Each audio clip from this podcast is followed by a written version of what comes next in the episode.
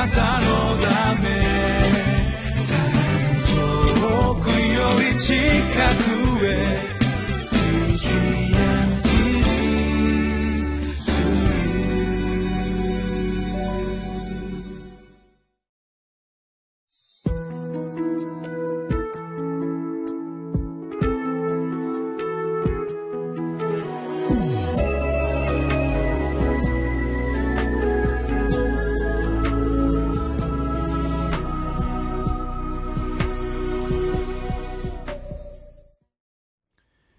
皆さんこんにちは。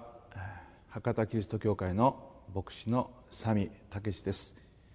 今日は9月の29日木曜日です。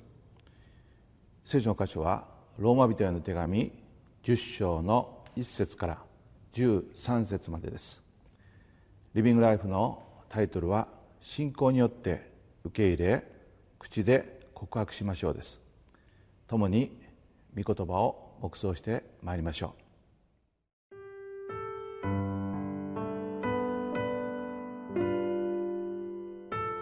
ローマ人への手紙10章。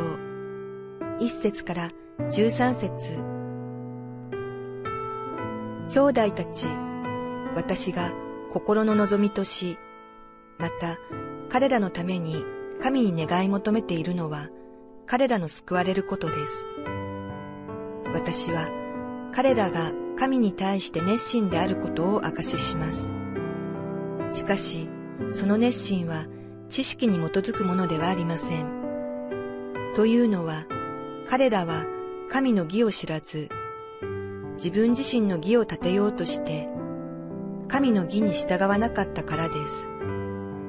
キリストが立法を終わらせられたので、信じる人は皆、義と認められるのです。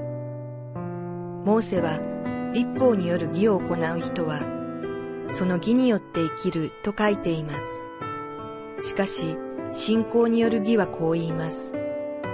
あなたは心の中で誰が天に昇るだろうかと言ってはいけない。それはキリストを引き下ろすことです。また、誰が地の奥底に下るだろうかと言ってはいけない。それはキリストを死者の中から引き上げることです。ではどう言っていますか？御言葉はあなたの近くにある。あなたの口にあり、あなたの心にある。これは私たちの述べ伝えている信仰の言葉のことです。なぜなら、もしあなたの口でイエスを主と告白し、あなたの心で神はイエスを死者の中から蘇らせてくださったと信じるなら、あなたは救われるからです。人は心に信じて義と認められ、口で告白して救われるのです。聖書はこう言っています。彼に信頼する者は失望させられることがない。ユダヤ人とギリシア人との区別はありません。同じ種がすべての人の主であり、主を呼び求めるすべての人に対して恵み深くあられるからです。主の皆を呼び求める者は誰でも救われるのです。皆さんは何かに、えー、夢中になったそういう経験がおありでしょうか、まあ、勉強などに夢中になることはあまりないかもしれませんが自分が好きなことに対しては私たちは夢中になります。スポーツに夢中になったりあるいはゲームに夢中になったりすることがありますね。けれどもそのことと一つのことに夢中になることとそれが正しいかどうかそれは違うことだということが分かります。イスラエルの人々はこの立法を行うことに非常に熱心な人たちでありました。しかしその結果として彼らは自らの本当の姿やあるいは神様の恵みというものを見失っていったわけであります。イエス様はそのような姿をある例えの中で表現されました。ルカの福音書18章の10節から12節の中でパリサイ人は立って心の中でこんな祈りをした。神よ私は他の人々のようにゆする者不正な者会員するものではなくことにこの酒税人のようでないことを感謝します。私は週に二度断食し自分の受けるものは皆その十分の一を捧げております。ここでこのパリサイ人は自らの行いを誇っています。多くの世界の宗教家と言われる人たちはこのような熱心を持っています。また異端と言われる人々もこのような熱心を持って信仰生活をしている人たちもたくさん見られます。このような行い自体は軽んじられるべきものではないかもしれません。しかしそれが神様との関係における本質的なものと捉えられる時にそこに問題が生じます。私たちの行いは神様の愛とその恵みに対する応答として捉えられるべきものであります。2節から4節のところを見てみましょう。私は彼らが神に対して熱心であることを明かしします。しかしその熱心は知識に基づくものではありません。というのは彼らは神の義を知らず自分自身の義を立てようとして神の義に従わなかったからです。キリストが立法を終わらせられたので信じる人は皆義と認められるのです。このように書かれています。盲目的な熱心は独善的な行いに走らせます。神様はご自身が良しとされることその神様の義それは私たちの行いによる義ではなく信仰によるところの義であることがここで語られています。いかがでしょうか？私たちが今熱心になってやっていることそれは神様を喜ばせることでしょうか？神様から認められる事柄でしょうか？そのことをここで改めて思わされるわけであります。私たちの人間的な熱心はこのように言うかもしれません。天にも昇るようなこの偉大な技を成し遂げましょう。そうすればあなたは救われます。また地の深いところに下っていってその深い真理を極めなさい。そうすればあなたは救われます。そのように言うかもしれません。この6節7節のところでこのようなことが書かれています。しかし信仰による義はこう言います。あなたは心の中で誰が天に昇るだろうかと言ってはいけない。それはキリストを引き下ろすことです。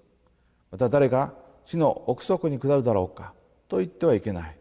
それはキリストを死者の中から引き上げることです。このように言っています。何を言いたいかというと私たちが天に昇り偉大な宮沢をすることあるいは死に下り何か深い真理を極めるそのようなことを私たちがする必要はない。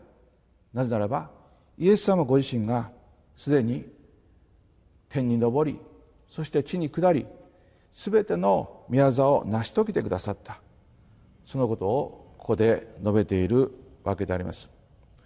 この方が全てその立法の要求を全うされたんだ。ということを聖書は述べています。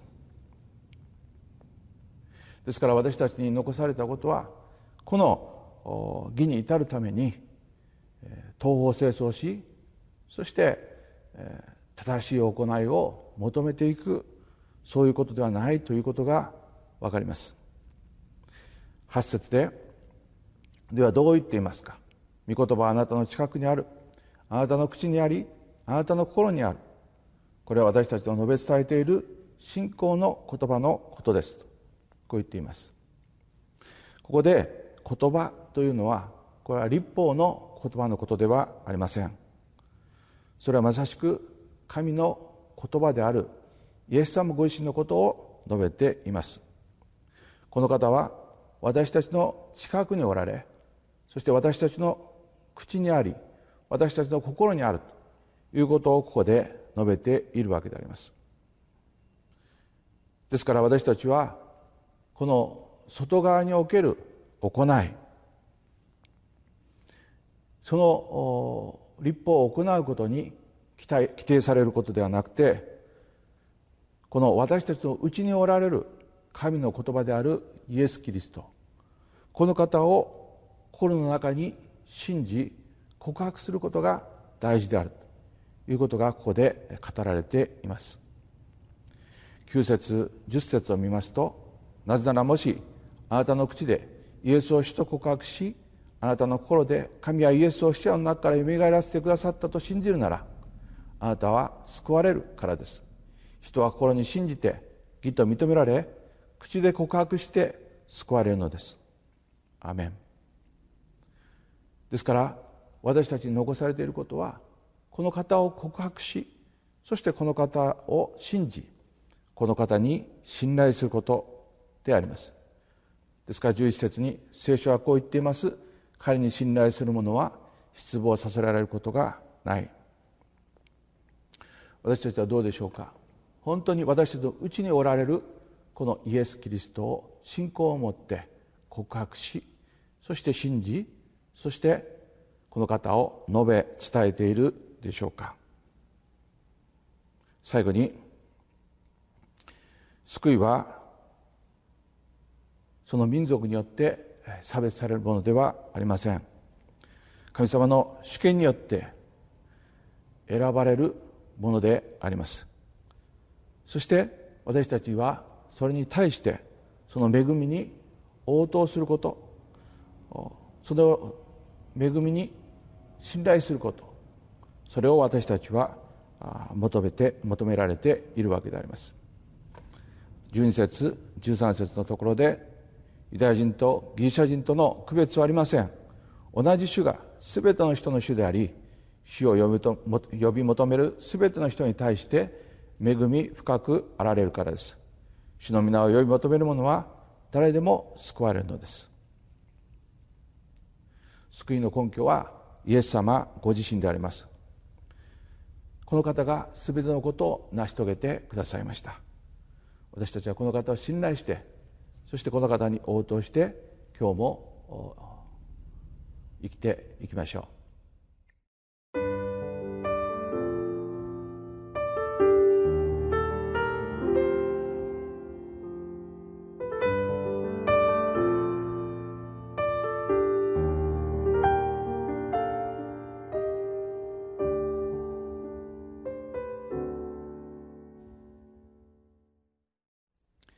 最後にお祈りいたします。愛する天の父様今日も御言葉を語ってくださり感謝いたします。時に自らの誤った熱心のゆえにあなたの選びと恵みを忘れて歩みそして信仰と希望を失って生きてしまうことがあることをどうぞ許してください。この全てのことを成して成し遂げてくださったイエス様をこの中にお迎えしこの方を信仰を持って告白しこの方に信頼しながら今日も歩むことができるように祝福してください。感謝してイエス様皆によってお祈りします。アメン。あなたのため遠くより近く you.